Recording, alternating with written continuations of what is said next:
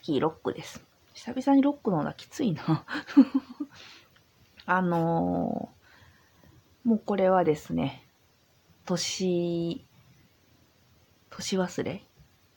もう年末最後のね、配信ということで、あの、いつも、いつ撮ってるかわからないようにする酔いどれですが、今回はもう、もう、もう、ほんと、今ですよ、今。2023年はもう本当に終わろうとしております。まあ、10分とってギリギリ年内間に合うんじゃないでしょうか、配信がね。まあまあ、いいかなと思ってたりもしたんですけど、せっかくのタイミングですし、こういう番組始めましたし、いろいろどうなんですかね。年越しスペースとかもいろいろやってるんかな皆さん企画してるんかな私はこれを撮って配信して、まあそのまま寝ようと思ってますが、あと、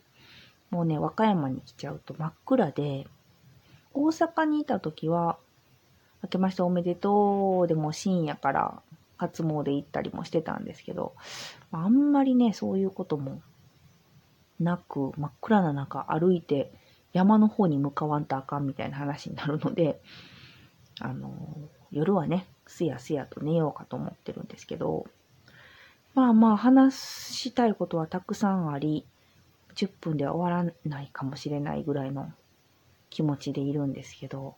あの、中でもですね、まあ最近ほんとキンキン、今日まで、えー、ちょろちょろ言う人には言ったり、匂わせたりはしてましたが、あの、大阪の昔の職場にね、お手伝いに行ってました。で、昔の職場がまあ毎年、えー、結構年末忙しい時期になるんですけど、むしろね、働いてた時は本当に、私はパートで正社員でもなかったので、年末はもう冬休みもらってたんですよね。で、もう大掃除もあるし、おせちも作らなあかんし、っていうことで、そんな忙しい時にわざわざ入ってられませんよってなもんだったんですけど、うん、差し入れ持っていくぐらいはしてたんですよ。ただ、あの、まあ、むしろお仕事も辞めて、本当に、あの、関係良好でね、あの、いたんですけど、和歌山引っ越すにあたりまして、ヘルプの連絡が来たんですよね。で、まあどうしようかなと思ってたんですけど、本当大阪にいた時は、なんやかんややらんとあかん年末と思ってたんですけど、まあ和歌山古民家に来てしまったら、もはやこのサイズになると大掃除とかいうレベルじゃないっていうことで、で、まあまあおせちも、もうまあ、なんとなくね、その、当時働いてた頃は言っても馬やと結婚してまだまだ肩の力が入ってたと言いますか、こんな風に作らなくては、みたいな。品数もこれぐらい作らなくては、みたいな時期やったんですけど、もうすっかり2人で食べられる分ってこんなもんだよね、みたいな感じになってて、少しね、段取りも分かってきてたりもしてたので、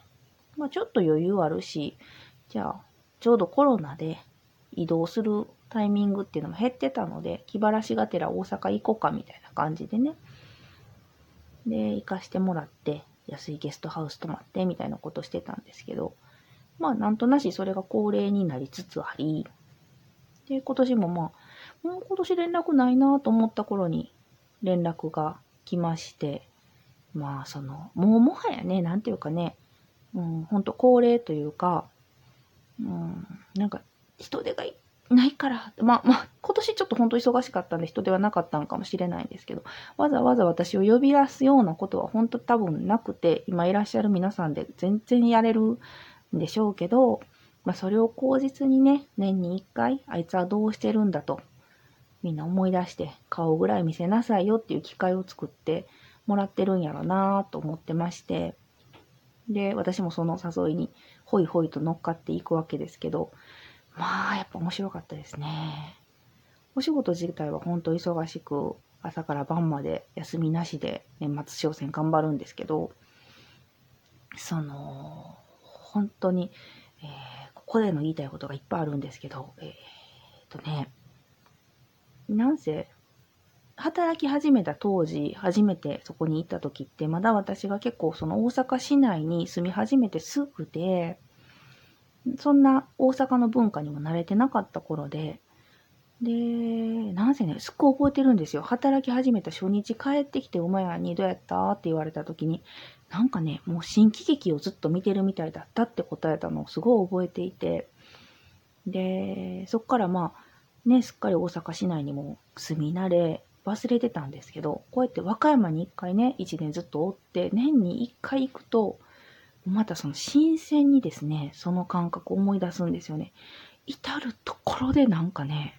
新喜劇なのよね。そのうまく伝わらないんですけど、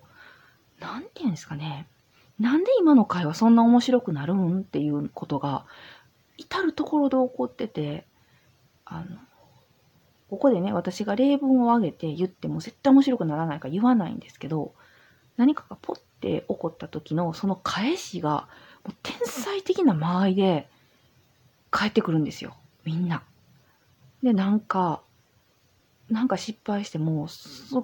天才的な返しで帰ってきて、最後また誰かが落ち着けるとか、その3段階までが全部綺麗な流れでさーっといくとか、えーっていうことがね、普通の日常会話で起こってるんですよね。